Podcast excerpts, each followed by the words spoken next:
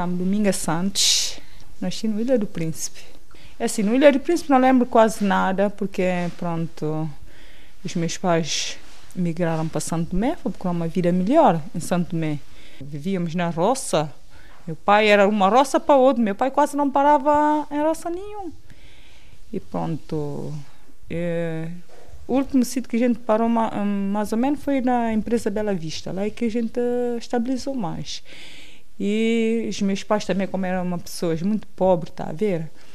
eu, em criança, já comecei a trabalhar. Trabalhava no mato, parece um adulto, ajudar minha mãe na partir cacau. Foi uma vida muito escravizada, de escravo mesmo. E já ajudava minha mãe, mas quando vi que era capaz, que eles estavam precisando mesmo disse, ah, eu quero trabalhar mesmo para minha conta. Trabalhar mesmo para ganhar meu dinheiro, que é para ajudar a mãe, para não estar andar no mato com a mãe ajudar. Queria trabalhar mesmo para ganhar meu dinheiro, mas como não tinha idade, tinha aqui meus 15 anos, quando andava já no mato a partir cacau, a capinar, com a katana na mão, e ganhava o meu dinheiro, pronto. Minha mãe é que ficava com o dinheiro que é para ajudar os meus irmãos, porque minha mãe tinha oito filhos. Oito filhos ainda, era oito filhos. E pronto, é, a partir daí depois meu pai também foi para Gabão, foi procurar uma vida melhor. Domingas tinha 15 anos quando deixou São Tomé e Príncipe. Foi ter com o pai ao Gabão, onde ficou a viver durante muitos anos. Eu fiquei lá 10 anos. Fui viver com meu pai, depois eu conheci o meu primeiro rapaz, que é pai da minha filha, que é Gisela. Uh, mas quando, tava, uh, quando ele soube que o rapaz estava andando minha já não queria era confusão, que matava o rapaz, não sei o que lá, porque não queria ter cabelo por fugir de casa. Fugir, com, fugir à noite, coisa à noite, vamos embora com o rapaz. E pronto, fiquei com esse rapaz, muito bem, mas uh, passam os anos e saí do Gabão, porque eu, depois eu com esse rapaz também terminamos, aquilo não deu certo. Depois eu conheci o tal meu, meu marido que, que é português, que é o Zeca. Quando eu conheci este marido, tinha 20, 21 anos. Uh, e depois eu fui para o Porto, vi que vinha um barco, que ia um barco para Santo Tomé, preparei lá umas coisinhas, uh, coisa que minha mãe precisa, sabão, café, essas coisinhas assim, para fazer encomenda para mandar para minha mãe, Santo Tomé. Quando eu chego ao Porto, eu vejo aquele senhor a puxar uh, o coisa. Depois ele fala para mim, é crioula o tal português, o Zeca, que é pai das minhas filhas. E depois ela começou a falar isso assim. Ah, fala, fala, fala crioula. Mas não deu importância. Não deu importância nenhuma. Fui para casa. Depois vai um senhor me dar recado que tal português. Gostou muito de mim, mas não estava nem aí, menina. Mas acabou por estar, saiu do Gabão e foi morar para Portugal.